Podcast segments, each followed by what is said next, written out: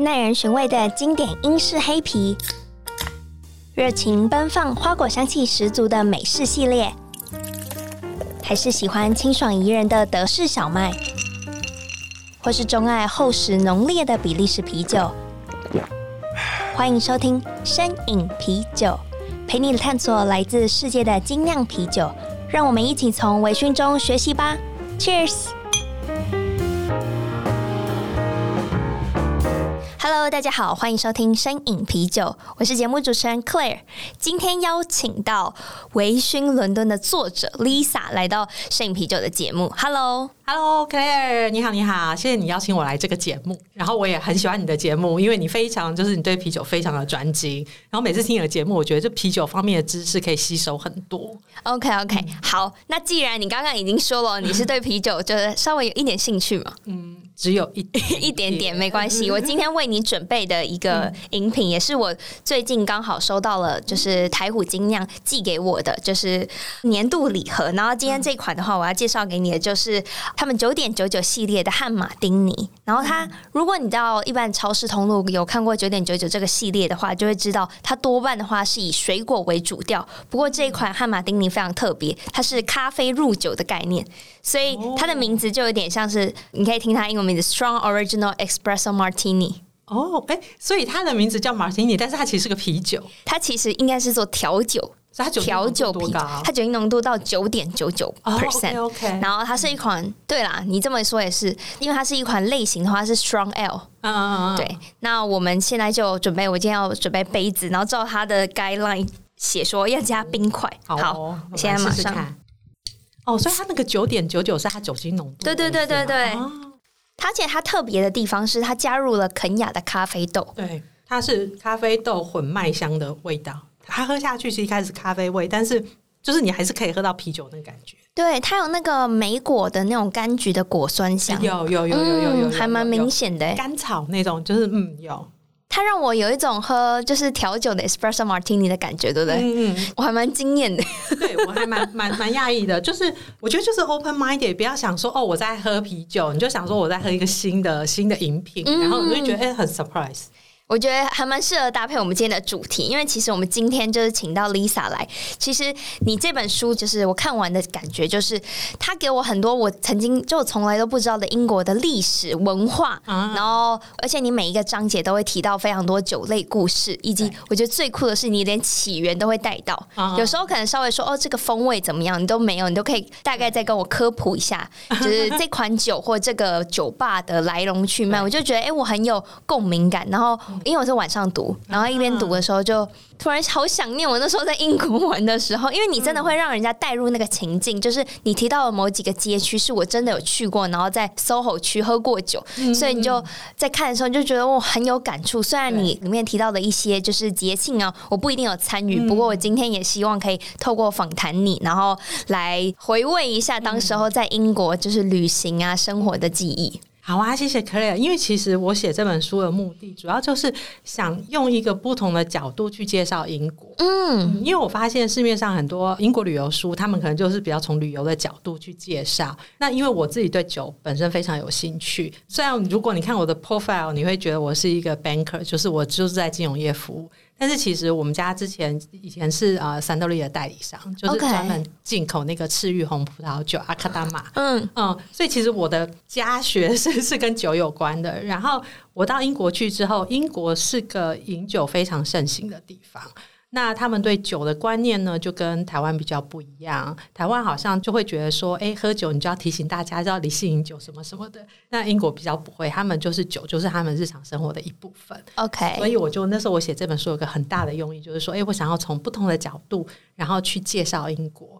然后我也很感谢 Claire，就是你给我的 feedback，因为我觉得那这样我想要做的事情有达到，就是让大家读完书之后是对英国，然后对伦敦就是产生兴趣。嗯，对，所以我觉得哎，真的很谢谢，很谢谢 Claire 的 feedback。我觉得哎，有有有，那个方向有对，有对有对，就是我有变成就是你写这本书的 TA。谢谢谢谢。那我这边首先就是第一个想要问你的问题，就是你觉得对你来说酒是一个怎么样的存在啊？我觉得对我来说，酒就是一个舒舒服服、自然而然的存在。嗯，就是对我来说，就是一个很自然存在的东西。比如说，哎，因为在英国的话，你可能吃饭就是会配一杯酒，那个是很自然而然。尤其是如果我们在外面吃饭的话，然后，所以我觉得这个东西对我来说，它是非常自然。那它也是带给我非常喜悦的一个东西。就是如果我喝到很好喝的酒，那种喜悦的感觉，我觉得是没有其他东西可以比拟的。对我来说，嗯、因为我对酒是有有爱好的，那我非常爱。对对对，我觉得有些女生可能，比如说哦，买到一个包，她就觉得非常的开心或者怎么样。嗯、那对我来说，那个酒可以带给我这样的喜悦。就是当我喝到很好喝的酒，自己很喜欢的酒的时候。我就会很开心，然后我就会想要知道更多它后面的故事。嗯，例如说这个酒是谁做出来的，为什么他会做比别人好？那我就会去找这些资料。所以为什么我的书里面有酒的一些文化历史啊？其实这些都是因为喜欢，所以你会引起兴趣，然后你就会想要去知道更多。嗯，理解理解。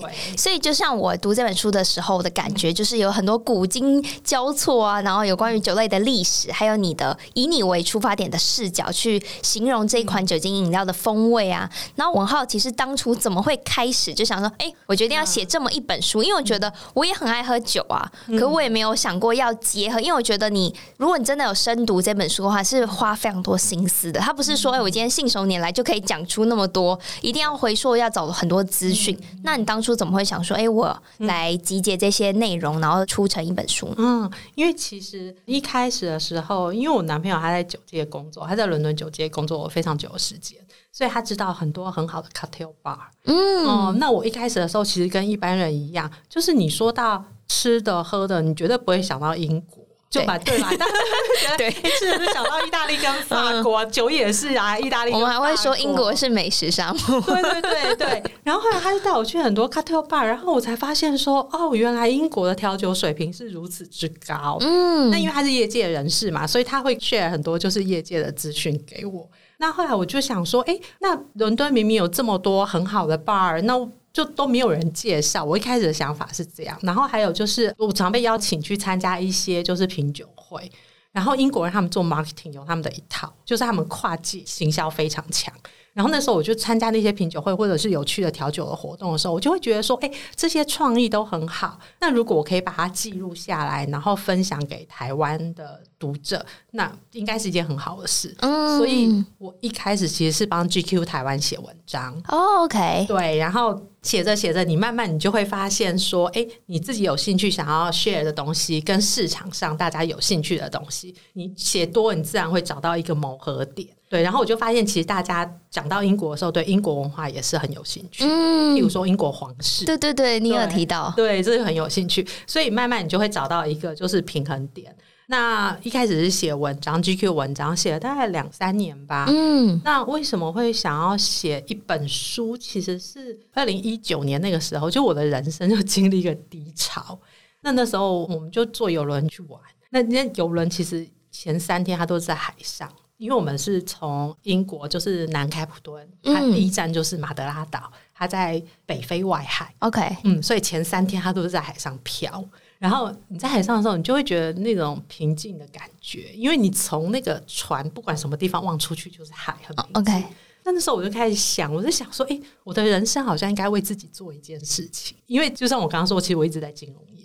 那你就会想为自己做一件事情的时候，我就想说，哎，那为什么？我不来写一本书，就是我已经有累积了一定的写作经验，然后我也知道说，哎，哪些题材台湾读者有兴趣，那我就想说，哎，那我来写一本书，所以。这本书，我会觉得它是在海上诞生的，它这个想法，给你一个想法，对，一个契机。可是我觉得你在书里面的章节，虽然你有分一个英国文化，嗯，然后一个是世界观，那你是怎么切那种细分？因为你细分切章节，其实那个主题是有点跳脱，有点像是单章跟单章之间没有绝对的关联。对，你是怎么就是发想出每一次的主题啊？还是依据你那时候的生活情境？嗯，我觉得比较像是这样，因为。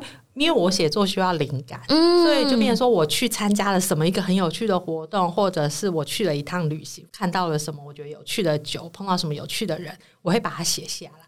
对，OK，那既然我们今天要是要特别来推荐这本书，嗯、不如我们就直接走入这本书。嗯、这也是我那时候在发现，哎，我可以问你什么问题？就想说，那不如第一章，其实你有介绍到不喝酒的千禧族很容易，就是其中有提到 sitlip，对不对？对，我很好奇，那是怎么样的一个饮品？嗯先说不喝酒的千禧族，因为英国人真的，呃，我给大家一个概念好了，就是英国人一年喝掉多少酒？好，就是 他们在统计，英国成年人一年喝掉九十七公升的酒精，一年对对对，一个人吗？一个人哦，成年人一个，哎，这是酒精哦，所以我们如果把它换算成葡萄酒，OK，一年大概是一百零三瓶的葡萄酒，一个人一个人哇，对对，所以他们你知道他们的饮酒量是大的，嗯，但他们这个很妙，因为好像在台湾的话，如果你譬如说你是大学生，好像应该就是好像大家都觉得大学生喝酒是一个就是比较有点就是 negative 的印象，好像啊，但是在英国就没有这回事。然后他们校园里面一定会有 pub，然后大家就是大学生，反正他们就是会喝酒，喝很多这样。那可是慢慢的，好像英国酒商就开始发现，英国的年轻人就是千禧世代或者是更年轻的，他们的酒的消耗量没有他们的副植被这么多。OK，嗯，那当然有很多原因。有一个原因是因为现在的年轻人他们比较就是健康取向，他什么都要 organic 啊，然后什么都要健康啊，喝水饺可乐也不想喝。对，然后呃，还有另外一个就是他们的经济能力没有像他们的父执辈这么好，OK，所以就变成说他们可以拿来随意花用的钱比较少，嗯，所以他们就会比较小心。虽然酒在英国不贵，可是以他们喝的量呢，你这一个晚上喝下来也是不少钱。我想问一下，大概单杯就一个 pint 的话是多少钱？一个 pint 大概呃三磅之类，就跟台湾差不多价。哦，OK OK OK。可是你要想，英国物价其实是高台湾很多，所以相对来说他们的酒是便宜的。OK，就比较出来的。对对对。那所以 Seedlip 是针对这个市场去开发的，因为就有一群年轻人，他还是想要去酒吧 hang out，跟朋友在一起，可是他不想拿着水杯。或者是拿着一个喝果汁的杯子，他觉得这样不酷，没有融合，对，所以所以呢，他们就发这 Seedlip，它其实就是没有酒精的琴酒。啊，没有酒精的琴酒，对对对，它就是它照琴酒的制作过程去做，然后从那个 organic 就是那些植物身上把那些香味萃取出来之后，他把酒精抽掉，OK，所以它就是一个没有酒精的琴酒。那他们可以用那个去做一些调酒，那它就可以放在一般的调酒杯里面。对，所以就是不喝酒的年轻人，他也是可以拿着那个漂亮的杯子。那其实有点像 mocktail 的，对对，有点像 mocktail。OK，对。那你当时候喝到的是怎么样的风味啊？它是拿来做一个 mocktail，所以它其实里面加了很多东西。OK，但我不是纯喝哦。对，OK。但是我喝完之后，我就想说，嗯，这个嗯还好，就有喝过就好。可是我觉得它有特别到让你就是会想要把它放在手张，就代表它还是有一点对你来讲有比较印象深刻吗？还是你觉得这是非常值得一提？嗯，因为那是市场潮流，我就会觉得说，啊、哦哦，这是一个就是他们现在年轻人就是市场就有这个趋势，嗯、因为就像你说的那个啤酒也有开始做非常非常低酒精的啤酒，对所以我觉得这是一个有趣的 subject。OK OK，对，那好，我们讲回你刚刚说到，就是喝酒在某一个程度上可以带给人们欢愉嘛？对。那你想问你，请问你平常的喝酒的频率是已经变成像英国人一样，每天都一定要来一杯吗？因为我倒不会耶，我就是如果譬如说有跟朋友出去的话，朋友出去吃饭啊，然后这个就是吃饭的时候都会配一杯酒，嗯，然后在 lockdown 的期间，就是我们去年 lockdown 的时候，然后就是可以网路买酒。其实之前就可以网路买，Okay. 但是大家比较不会想网路买。通常你就是去什么 wine shop 的时候，或者什么你看到你就买。嗯、对，可是因为网路买的时候，我发现哇，这好便利哦，因为 因为你可以设各式各样的条件。嗯、就因为你去店家的时候，他不会把他所有的酒全部摆出来。哎、欸，对耶，对，他给你很多 filter 让你选。对，他就给你选。哇。对，然后那时候我就想说，哎，我就给自己设定一个目标，就是我要选就是比较特殊产国的 wine。嗯，所以那时候我喝过从以色列来的，然后黎巴嫩，然后呃瑞士。OK，对，瑞士的酒其实，在海外很不好买，因为他们产量很少，OK，然后自己都喝光了。所以瑞士酒其实 quality 非常好，但是很不容易买得到。哇，对，所以 所以后来就是 lockdown 的时候，我反而就是在家会就是哎、欸、想要尝试不一样。那、嗯、不然就是说哎、欸、跟朋友出去的时候，那可能会特别选一些地方。那台湾的话，大家都是餐酒馆嘛，就是你提供 cocktail 的地方都会有一些餐。对，对。可是英国没有，他们喝 cocktail 的地方就是纯 cocktail bar，所以基本上你就去那边只能喝 cocktail。请问一下、嗯、，cocktail bar 跟 pub 又是不一样的东西？不一样，不一样。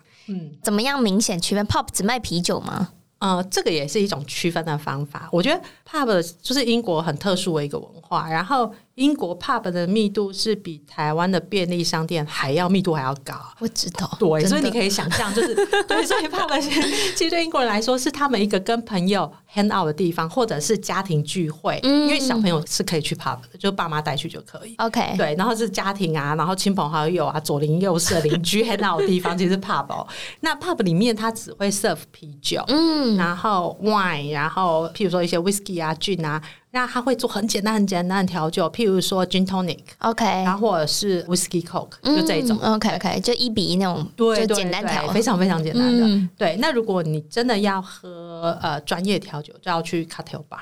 哦，嗯，所以我书里面有介绍一些我觉得很不错 cocktail bar，就在伦敦。好，所以那个是不一样的。如果你要一般轻松 easy，你就去 pub。然后，如果要喝专业调酒，会推荐大家去 cocktail bar。cocktail bar，嗯，那你在书里推荐的那几家，都是你自己就是大概两周会想要再去一次的，还是可能有一些是非常知名的，就是去伦敦非踩点不可的？嗯，我觉得他们都是非常非常有特色的。嗯，嗯，然后。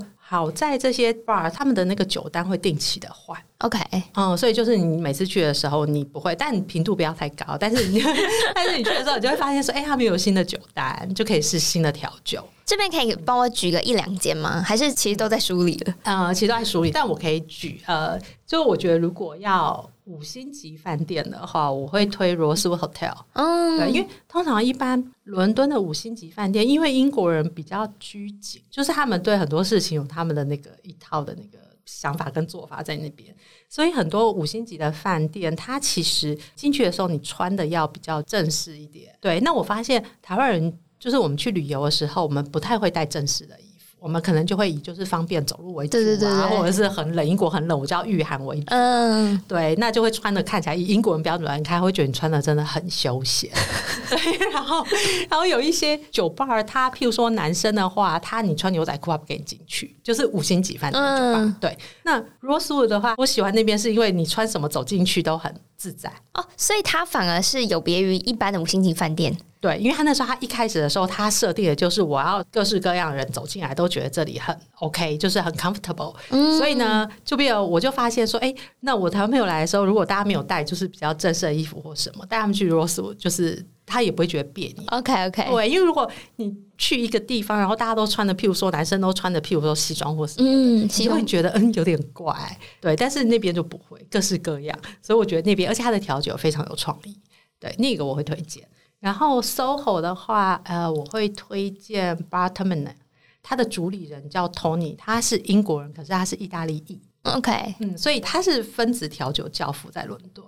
对，那他最有名的一个调酒，他把那个血腥玛丽分解，所以当那个你拿到的时候呢，是一个很像生蚝的东西。你你你看着，你会觉得它是放在好像一个蛋黄，然后放在一个生蚝壳上面。OK，对。然后当你把那个喝下去之后，你就会发现它其实是把血腥玛丽去把它分解。哇，对，所以它、哦、它有它高技术在里面哦、嗯。然后它的那个瓶装调酒，嗯，做的非常非常好。对，哇，所以说我觉得它的 bar 我也很推荐。然后它对面有一家叫 Swift，然后那个 bar 我也很推荐。主理人是一对夫妻，然后呃，太太米娅是瑞典人。然后老公是苏格兰人，那他们两个是就是伦敦调酒业界非常有名的调酒师。那有一次我看到米娅，那我就跟他聊天，然后他很有趣哦，因为那个酒单都是他想出来的。然后我就想说，哎，你哪来那么多 idea 可以想？其实你哪来那么多灵感可以想这些酒谱？嗯，他就说他在想酒谱的时候，他想的是颜色，嗯，就是每一个酒对他来说是不是一个颜色？那他其实他在想酒谱的时候，他是把颜色搭在一起，所以他的酒谱是有创意的。然后。他们那个酒吧最有名的其实是 Irish Coffee 啊，你在书里有提到。对，但是我其实没有喜欢喝 Irish Coffee，一直到我喝过他们的，因为我觉得经典调酒是最难做的。对，我同意，我同意。对，我觉得经典调酒是最难做的，所以我一直喝到他们的 Irish Coffee 之后，我真的有惊艳，因为那是热的，然后你可以喝到那个爱尔兰威士忌的味道，然后它上面那个奶泡啊，它非常非常的细。它是用机器压出来的，嗯，所以那个奶泡是冰的，是冰的，冰的。对，所以你喝的时候，它是冷热交融，就在你的嘴巴里。对，然后灼热感就不会很强，不会，不会，不会。哦，所以我觉得它那个是很特别。所以我是一直喝到他的 Irish Coffee，我才发现说，哦，原来你 Irish Coffee 可以做到这么好。嗯，对。然后他对面就我刚刚讲那个 Barterminay，他最厉害的是瓶装的那个 Negroni，那个 Negroni。对，他那个呢，他我瓶装是他把它调好以后直接哇，所以你去孩子倒出来给你。对，然后。因为我觉得那个调酒也不容易做，我觉得它是对我来说是大人味的调酒。因为你说酒精感比较强烈嘛，它的苦味是很明显。OK OK，对，所以我觉得大人味就是你知道，你就是要苦嘛。对，所以所以它的，我觉得它那个调酒最难做的是地方是你怎么把苦味跟甜味 balance。嗯嗯，所以我觉得那是很大的，就是平衡性要怎么样调到很完美。对，所以它的就是做的非常好。所以其实我是一直喝到它的，我也觉得说哇，这是好喝的。所以我会推，这都是常态性会有的品项嘛，就是只要希望疫情就是如果比较缓解，可以大家还可以飞去英国的时候，就还是有机会可以喝到。对，这些都是他们的经典，然后你可以再点他们的特调，但特调就不一定了。特调就是说它会针对季节啊，然后去有它新的就是呃有创意的那个酒单。嗯、但是我刚刚讲这两款都是他们的常态性会有。OK OK，哎、嗯欸，那我还蛮好奇，就是因为现在疫情的情势，其实，在英国也有、嗯、有另外一波起来，那。这种酒吧业会受到影响吗？有诶、欸，我觉得其实看了觉得很感伤。就是伦敦的话，一年大概有两千万观光客，两、嗯、千万哦。那大家可以想象，就是很很惊人，对，很惊人。然后他们的消费力惊人，然后有非常多的产业其实依赖这些观光客在伦敦的消费。那因为这次疫情的关系，就是我们过去一年其实是开开关关，就是你说禁吗？嗯，嗯就是封城，就是譬如说封三个月，然后开一下，然后觉得哎、欸、好像不太妙，又再封。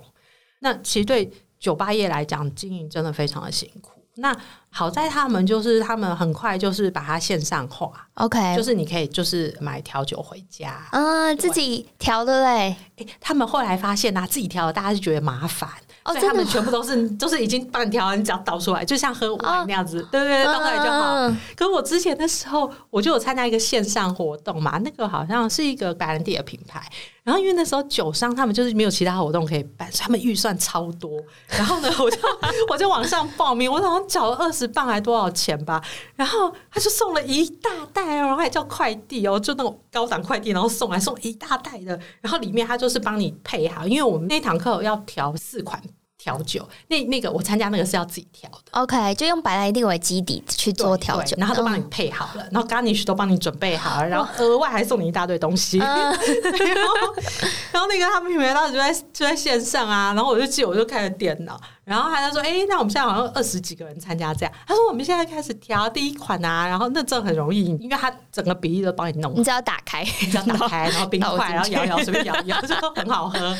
可是喝着喝着，我觉得很感伤啊！因为你喝到这么好喝的调酒的时候，你就想到说，这些调酒以前是你要去 bar 里面你才喝得到，嗯、然后你就会想，你跟谁去 bar？跟朋友啊？对对，然后你就会想念 bar 那种，就是大人跟人气氛，对气氛，然后人跟人之间的那个交流。所以我后来我就。参加完那个之后，我就没有再参加别的，我就一直等，一心一意就是等他们就是解封，OK，对，然后我可以跟朋友再去酒吧，对，所以我反而 lock down 的期间，虽然买到调酒，我其实反而 wine 比较多。哦，我以为是饮酒量降低，其实没有，就改喝 wine，对，改喝 wine，对，OK，对。那时候台湾就是也有三级警戒的时候，嗯、也有很多就是在地的酒吧，它它也做成像是这种真空包。哦，有。然后那时候我也有去嘛，我也觉得很酷。嗯、可是，我不知道为什么，虽然买真空包回来风味是不变，可是你会觉得少一种感觉，或是你可能有时候去调酒点一杯四百五五百块，你是你喝的是那个气氛，喝的是那个。我觉得这是气氛，跟那个调酒师在那边帮你，就是切水果这样的感觉。嗯、然后花等值的钱回家的时候，突然觉得哈，好像少了一位。对对对，完全同意。所以为什么就是我观察酒吧下来啊，我会推荐的酒吧是我很喜欢那里的人。嗯，嗯，因为因为伦敦的调酒，你到某一个程度以上，其实大家调酒都是好的。就是你去哪一家，然后你什么时候去，不管是谁帮你调，他们都是一个水准以上。Okay. 对，所以我反而会特别在意，就是谁去这个酒吧，然后还是你说那个酒吧的老板或是 bartender 是怎么样的人？还是你说谁去是指还是客人？哎、欸，这个会就是譬如说他的主理人，他 bartender 是怎么样的人，他的氛围是怎么样，他就会吸引到不同群的客人。哦、真的，我同意，超同意，对不对，对，对？嗯。所以后来我推荐那些，就是我反而是觉得说，你去那边很舒服、很自在，然后去的人你也觉得很有趣，嗯、就是你光看旁边人你也觉得有趣。那有一些酒吧也很有名。但是他的客人，我觉得可能就比较拘谨一些，或怎么样，我就可能不会这么推。OK，所以就像你刚刚说啦，我觉得酒其实只是一个媒介，它是人与人交流的一个媒介。嗯，对啊，所以就变成说，哎、欸，我跟谁去这个酒吧，然后我去的时候，我的感觉就是 bartender 怎么样啊，然后或者是他 bar manager 怎么样啊，他整个氛围。因为老实说，我觉得酒吧的硬体装潢，你花钱你就可以做出来。对啊，也是说实在，是对对对，但是人。这个就不是了，这个是一个，嗯、我觉得是一个软性的，这个不是你花钱你就可以说、嗯、哦，我花多少钱我就可以吸引到什么样的，这没有。我明白，而且你也会，嗯、我觉得有些酒吧它很漂亮，嗯、可是它会让你有时候想要放松的时候，你会不想要踏进去。我懂，嗯，有一种拘谨感，对对对对对，对。然后有一些酒吧就是它很 casual，或是它就算它装潢的富丽堂皇，可是那个呃 bartender 给你的感觉就觉得很像家一样，你就会愿意就是，对，你今天可能啊。只是下班上去喝一杯，也没有特别要待太久，你就会愿意过去。对对对对对，嗯、没错没错。我觉得伦敦也是这样子，嗯，所以我跟 Claire 都是比较像，我们会在意就是周围的氛围跟人。对对，因为我觉得酒喝来喝去，说实在，就是只要好的，嗯、就是差不多。对对对对对对，所以反而就是说人是怎么样的，真的、嗯、我很在意。而且 Lisa，你会不会喝一喝，就是有一种你会被制约？比如说你去某些酒吧，你就一定会点。某些调酒，还是你每一次都是很随机的？我每次就譬如说，呃，我刚刚推荐那些酒吧，如果第一次带朋友去，我会推荐朋友喝，就是他们我刚刚说的那些，就是经典经典。嗯、对，但我自己的话呢，我就会看他们的 menu，然后因为他们都会告诉你说，他用哪些 ingredient 做出来。对。然后有一些东西，就是有一些 ingredient，你大概一看，你大概可以推断出它那个味道是什么。对对对对。但我每次都是选那种，就是我看了 ingredient，然后我没有办法猜测那个味道是什么的。那你还蛮大胆的。对，可是通常点到都没有很好喝。好，因为我通常我我不会让我自己第一杯踩雷，所以我一定会第一杯至少要喝到就是自己可以想象出来的味道。嗯、虽然你有时候还是觉得，哎、欸，会不会稍显没有特色，就比较无聊，嗯、可是你就会知道，哦，至少。这杯喝下去你是开心的，我会做一个保守。没有，我通常我就第一杯我就开始 就开始，然后每次都觉得，哎、欸，这怎么怎么跟我想象中有落差？对，但还是觉得好了，还是很感谢他们的创意。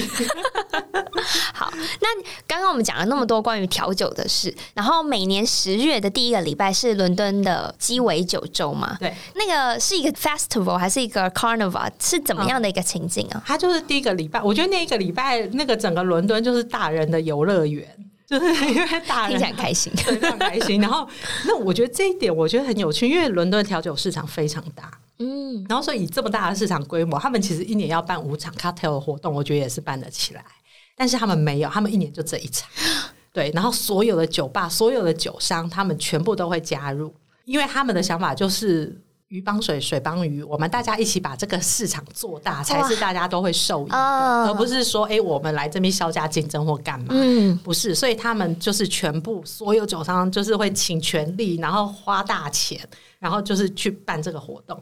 那这活动其实一开始是两个很年轻的女生，她们在千禧世代女生，然后两个之前本来在酒商工作，后来她们就自己出来开公关公司。那大概是二零零九年的时候，那他们之前在酒商工作，然后后来开公关公司，所以他们认识很多酒商。嗯，对，那他们一开始的时候只是在 Selfridges 的百货公司里面一个小小摊位，他就想说，哎、欸，我们来办一个就是几个酒吧联合起来的活动，然后推广大家就是喝 cocktail 这样子。那一开始就有五十间酒吧参加。那慢慢其实蛮多，一开始五十也蛮多的，这嘛，那你就知道伦敦有多少间。对，然后然后慢慢十年，他们就越来越大，然后越来越多品牌加入。嗯、那一九年那个是他们十周年，而且那时候是疫情之前，嗯，所以就是那一次活动办的非常非常盛大。那通常是这样，就是他会为期一个礼拜的活动，然后你可以去买一个电子票，就是、嗯、对，然后他以前给你一个手环，但现在你可以扫，他把它电子给你一个票，然后每一间酒吧他们会为了这个活动设计一个特调，那大概只有六磅，六磅就是两百四十块台币。就是那个在伦敦来讲是很便宜。然后你去那个酒吧，你就给他看那个票，你就可以点那个特调，这是一个。然后还有就是他们会有 cocktail village，就是有点像夜市，然后摊每一摊都是跟酒有关的。OK，对，然后他们就，然后之前那个蒂亚吉欧的，他们那些什么 world class 那些 cocktail 比赛的冠军，他们一整栋，然后一整栋改成 bar，然后你就进去，他们就会帮你调，就那些冠军他们会帮你调。哇！对，所以我觉得他们各式各样的活动，然后之前还有像呃格兰利威啊，他们有推出一个那个胶囊，嗯，对他们也是跟一个非常非常有名的 bartender 合作，他叫 Alex，非常有创意。然后他那胶囊很像那个洗衣精的那个，你知道就是洗衣球吗？对，洗衣球，对对对.他把它做成像洗衣球，然后外面是海藻类，所以你吞下去之后，那个胶囊那因为它海藻就爆开，哦，所以你就会。喝了一个 shot 的那个 cocktail 的感觉，因为它是爆开，含着它就会爆开，就软化，然后它就就爆开了。对，然后就没有，就不能像喝调酒一样，这样可以一点一点喝。嗯，没有就会这种爆开。那我觉得那个也是蛮有趣的。然后呃，他们之前还有就是让大家自己调威士忌。OK，因为威士忌有 single malt 跟 blend，对对，那 single malt 其实也是调出来，它只是同一个蒸馏厂不同的木桶去调出来。嗯、因为他们的想法很单纯，他就觉得说，哎、欸，我们一直跟大家讲说什么是调和式、调和式威士忌，讲这么多，不然叫大家自己来做一下。对，因为大家都会觉得很简单，很多人都会觉得调和威士忌应该会比较低价。没错，然后他就给你调，然后你去的时候，他就有五大产区的那个威士忌，他给那些都已经调过的。哦对，然后你就自己照那个五大产区，你就可以自己写你的 recipe 啊，你就把它写出来。嗯，但是他会跟你说，你的 Grand Whisky 要弄到七十五 percent 以上，这个是他唯一给你的 instruction。OK，对，然后大家就自己调，对不对？当你调过一次之后，你就发现，哎，这真的很难呢，因为我们调出来就是不好喝啊，就是很直接，对对，就就不好喝。然后可是都是嗯，就是因为比例抓不对，所以不好喝嘛，就是味道搭不起来。为什么会不好喝啊？我觉得你抓不到那个 balance，因为它是有一个 know how 跟 experience 在那边，他知道说我什么什么配什么，我可以达到一个平衡。懂对，然后我们都是自己凭空想象。对啊，对对。而且我那时候应该会觉得自己很聪明吧，在调的时候，就觉得这这个对。然后，然后他们就，然后他们就给大家试，然后试了之后呢，他最后就说：“哎，那我们这个给你们喝，我们调出来的。”然后就同样的是五种元素，然后调的。对，但是他当然不会告诉你他的是什么。对，然后你就一喝就觉得，哎，这个真的有落差哎。然后你就会觉得，你就会发现，他真的不用跟你讲，你自己做完那个活动，你就会知道说，原来调和式威士忌非常的困难，它的难度是很高的。这就是寓教于乐的一个活动。诶，是是是，我觉得他们整个 Cocktail Week 最重要就是寓教于乐。OK，对。那你自己在那边喝了那么多，跟参与那么多活动，你会不会有，比如说？很多人会说：“哎、欸，我自己也想要创一间酒吧这样子。嗯”嗯，你有曾经这样想过吗？也没有哎、欸，啊，就是真的纯喝哦。对，因为我觉得经营酒吧这又是另外一个 subject。嗯，呃，你怎么去经营？然后这个又是另外一个 know how 在那边。OK，所以我倒没有这种想法。所以主要就是 focus 在喜欢喝，然后不同的点，然后把它撰写成文字这样子，然后有点像是推广。嗯，那我很好奇你，你比如这本书，你希望可以让台湾读者可以了解更多关于英国的酒的文化历史也好，嗯、那还有没有什么是希望可以透过这本书传达的？嗯，我希望就是。因为我在英国参加过很多品酒会，然后认识很多专家，尤其是威士忌业界。嗯嗯，那我发现他们在做 testing 的时候啊，他们很少告诉消费者说：“我跟你讲哦，这个酒喝起来是什么味道，就是你现在闻起来是什么味道，然后喝起来是什么味道。”他大部分的时候都是叫你自己喝，然后他可能讲了很多故事给你听。嗯，呃，不管是酒厂故事，或者是他们自己的经历，因为他们之所以可以做到品牌大使，他们一定在业界非常的。资深，那他就讲很多故事给你听，然后至于酒怎么样，他都觉得你自己去发掘。那我觉得这个给我一个很不一样的想法跟看法。我会觉得大家对酒呢，就跟我们对食物一样，就多方尝试，嗯，然后不见得要听专家的推荐，因为每个人的味蕾是不一样的。所以我觉得大家多方尝试，然后去找到自己喜欢的酒，这个是我希望激发起大家对酒的兴趣。然后你可以多去尝试，然后找到适合自己的酒。OK，我发现大家最常问跟威士忌有关的一个问题，可能是说：“哎，威士忌要加水喝好吗？嗯、还是要纯饮比较好？”通常他们那些威士忌那些英国那些大师啊，他们也都会被问到这个问题。OK，可是他们答案都只有一个，他们都会说：“哎、欸，你自己觉得怎么喝最好，那就是最好的方法。”嗯，他不会限制你说，呃，你一定要纯饮啊，或者是你加水加两滴啊，或加三滴啊，或加什么？不会。通常他们不建议，譬如说加冰块，因为加冰块你会把香气锁起来。嗯，对。可是他们也理解说台湾就很热啊，那你夏天不加冰块，你没有办法喝威士忌。然后譬如说做成调酒，这个他们也觉得很好，就是你只要你自己觉得舒服，喝起来舒服，我觉得那个就是最好的酒，就是最好的品饮方式。嗯嗯，所以你个人也是没有特别就是觉得应该要怎么喝嘛？就是大家还是适切，你觉得怎么喝好？开心你就怎么喝，对对对。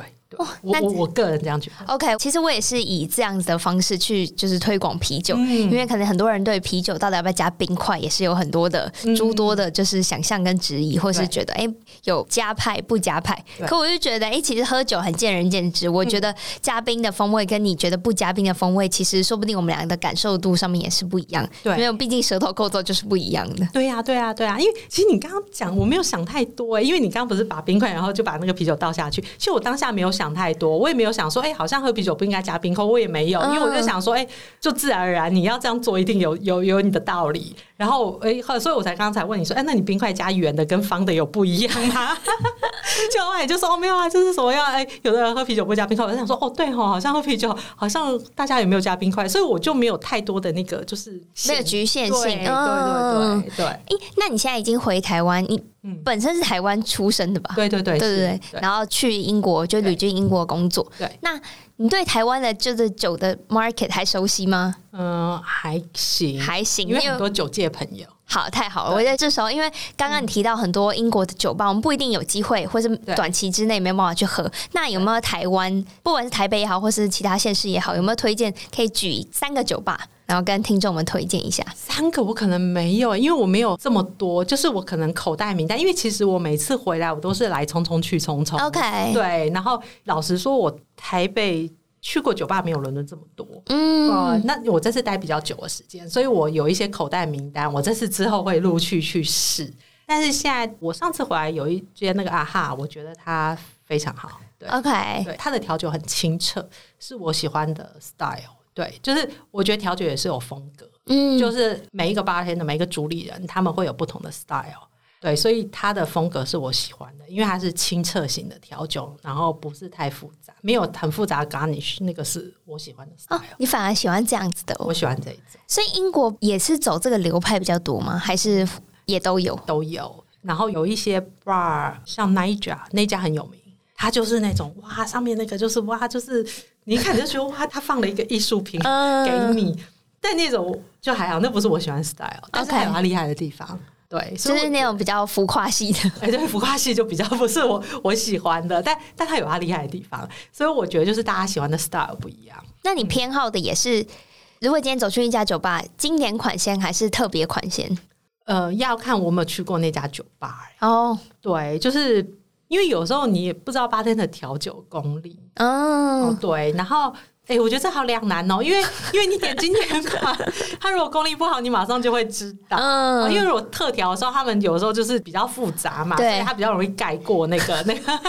可是如果你点一些很简单的调酒，像 Daiquiri 啊，那个就很简单，嗯、那个很难做，越简单的调酒越难做。对，然后那种你就会觉得，哎、欸，对，所以我觉得这好两难哦。好，反正你到时候如果去试的酒吧，你都会分享在你的啊、呃、我的脸书上面。我有一个粉砖叫微醺之夜伦敦，在 FB 上面，只要搜寻微醺之夜伦敦就可以找到 Lisa 你的专业。对对对对对。OK，你有 Instagram 吗？呃，也有，好像是 Lisa 黄 Writer，OK 之类的。好，到时候我再找连接放到节目的资讯来下方。哦、然后今天真的非常谢谢，就是 Lisa 跟我们分享了这么多你刚刚讲的东西。我是因为看了这个书，我自己已经有想象过那个画面，嗯、所以在你在讲出来的时候，哎，有有连结，会觉得哎，好像是我们曾经有共鸣。可其实只不过是看了这本书，所以我也很推荐大家可以，应该到各大的通路平台都可以都有购得这本书嘛。对，对然后。今天也带了书来，待会再请就是 Lisa 帮我签名，然后也可以送给就是摄影酒友，我们可以做一个抽奖的活动。好啊，好啊，好啊，那那就请大家留言，然后我们就来抽奖。真的，真的，我觉得这本书很易读性很高，然后也、啊、谢谢，也不用就是很急着看完，因为它一个章节跟一个章节之间没有太绝对的关联，所以你可能看一下哦，可能隔个下礼拜的周末再看，嗯、我都觉得不需要衔接，也没有落差。对，而且它其实知识量有点多。所以我，我我也不觉得它是可以一口气读完的书。对，其实我想要讲，我一开始其实有设定它是轻松好读，它是轻松好读没错。可是有些东西它是有硬知识的。对对对。所以我就觉得你在写这一本书的时候，我觉得你琢磨应该查了蛮大量的资料，才有办法汇整出这本书。有，因为我希望大家就是读完书可以得到有一些硬知识，嗯、所以还是有偷塞一些在里面，但是我尽量不要塞太多。好像那些什么年份，我其实都没有记住。不过我大概就会知道哦，这个酒的起源或什么之类的故事，对，我就觉得蛮值得读的。然后今天真的非常谢谢 Lisa 来到声音啤酒，谢谢谢谢，大家。然后这期节目也是由 ABV Bar and Kitchen 赞助播出。如果想要了解更多有关于啤酒的资讯的话，也可以上 ClaireDrink.com。然后我们这期就到这喽，好，拜拜，拜拜，谢谢。